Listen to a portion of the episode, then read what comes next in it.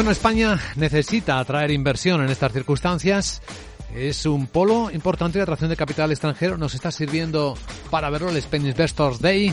Tiene un mercado bursátil que puede ser una referencia o no. Laura Blanco, buenos días. Buenos días. Lo que sabemos es que este Spain Investors Day, la edición de este año 2023, está siendo aprovechada, por ejemplo, por la CNMV para vender España y para vender la bolsa española. Más empresas cotizadas, más uso de mercados financieros como vía de inversión. Dice el presidente de la CNMV, Rodrigo Bonaventura, que se dan los ingredientes. En una economía muy bancarizada, las empresas enfrentan mayores costes por la digitalización y la descarbonización y todo eso con mayores costes de financiación por la subida de los tipos de interés. Este contexto requiere un nuevo equilibrio para financiar empresas donde deben ganar peso los fondos propios en esa financiación.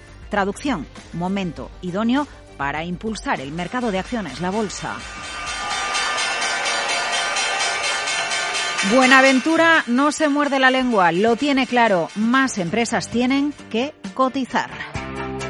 Necesitamos más empresas en bolsa y este objetivo claramente aúna el interés y la determinación del legislador europeo, del legislador español, de los supervisores y, por supuesto, también del operador del mercado.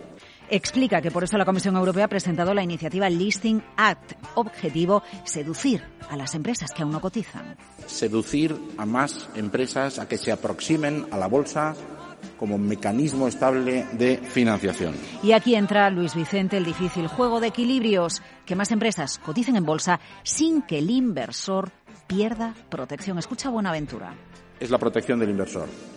Aquí la gran pregunta es cómo recortar los requisitos de información o los costes de cotización sin disminuir de modo peligroso la protección de los inversores. Y que más empresas coticen sin dejar de luchar contra los abusos de mercado.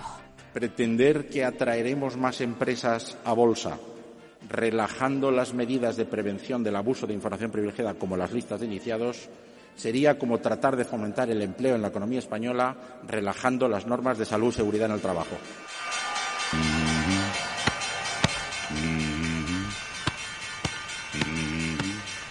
Más empresas en la bolsa española. Petición de la CNMV en el Spain Investors Day. Bueno, y que haya buen gobierno corporativo y que las empresas apuesten por la sostenibilidad. La realidad, según el último informe de Inverco, es que el ahorro financiero de las familias españolas en más de un 38% sigue en depósitos, luego en inversiones directas y luego ya vienen pues fondos, que en el fondo es una manera de acercarse a la bolsa, planes de pensiones. Vamos, que el ahorro financiero de las familias españolas todavía tiene mucho recorrido, Luis Vicente, para darle más cabida a esas empresas que cotizan en bolsa.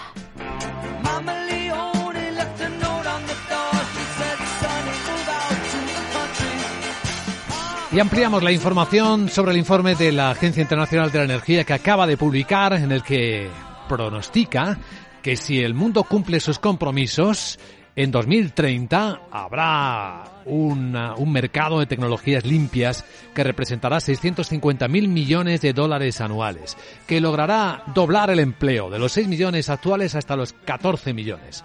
De acuerdo con las evaluaciones, la organización avisa también de que los inversores van a estar muy pendientes de las políticas puestas en marcha por los gobiernos por si pueden obtener ventajas competitivas con un entorno propicio.